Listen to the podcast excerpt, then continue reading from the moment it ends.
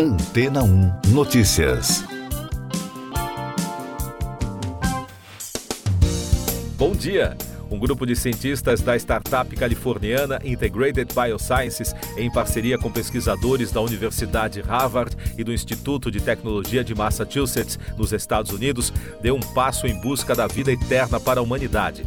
No estudo Discovering Small Molecules Senolytics with Deep Neural Networks, ou seja, descobrindo pequenas moléculas senolíticas com redes neurais profundas, publicado no periódico Nature Aging em maio deste ano, os pesquisadores afirmam que treinaram modelos de aprendizagem profunda com os resultados de uma amostra de pequenas moléculas para atividade senolítica e aplicaram esses modelos para descobrir compostos estruturalmente diversos.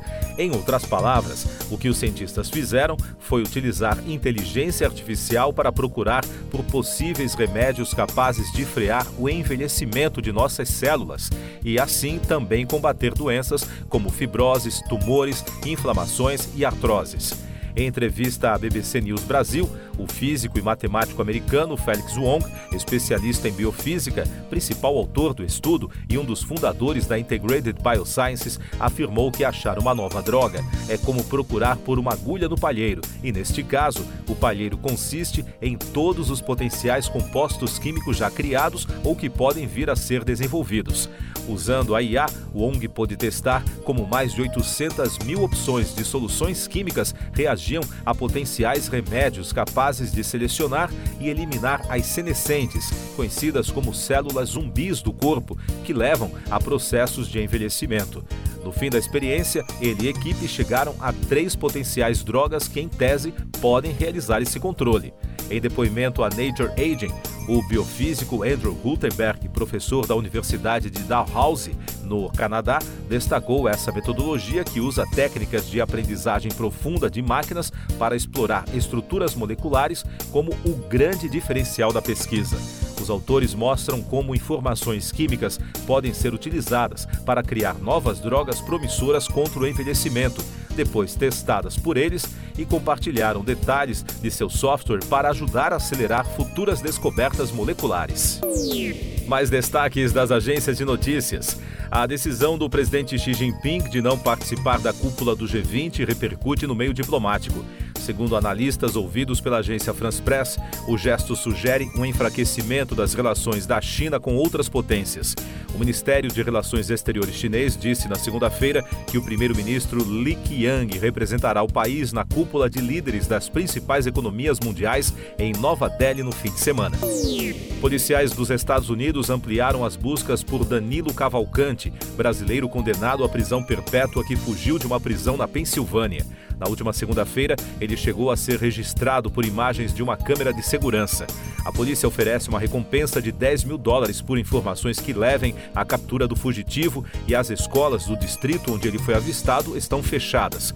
O brasileiro de 34 anos estava preso por assassinar a ex-namorada em 2021. A prefeitura da cidade italiana de Veneza aprovou o projeto de cobrança de taxa para turistas a partir do ano que vem.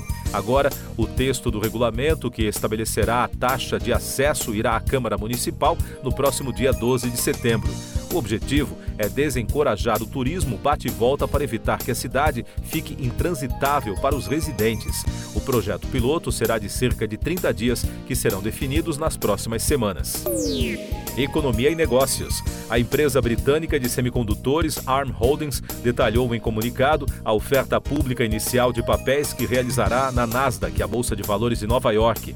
A companhia informa que um total de 95 milhões e meio de American Depositary Shares, as ADSs, serão ofertados com preço estimado entre 47 e 51 dólares. Além disso, também está lançando o Roadshow do IPO.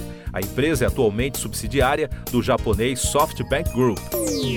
E um grupo de 300 milionários economistas e políticos de quase todos os países do G20 divulgou uma carta aberta em que pede o aumento dos impostos contra os super ricos.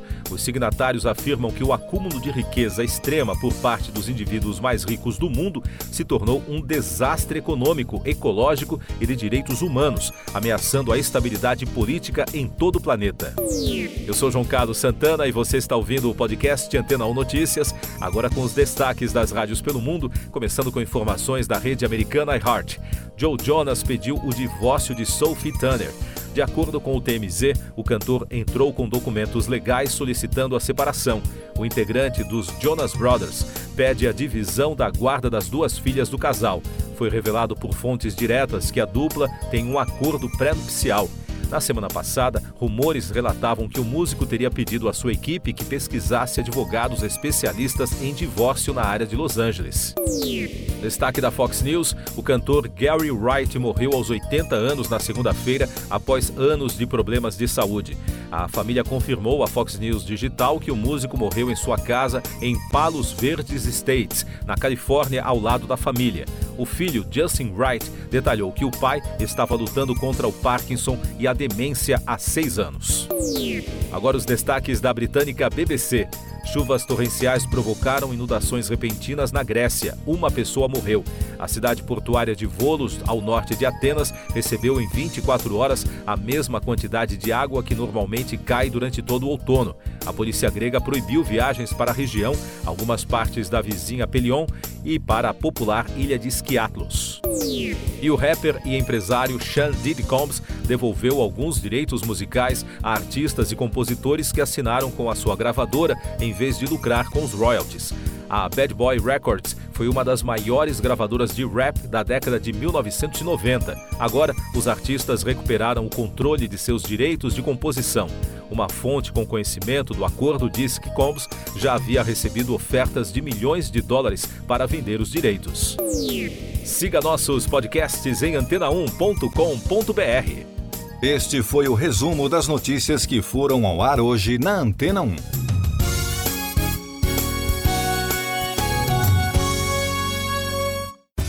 Depois de tanto conteúdo legal, que tal se hidratar com água rocha branca?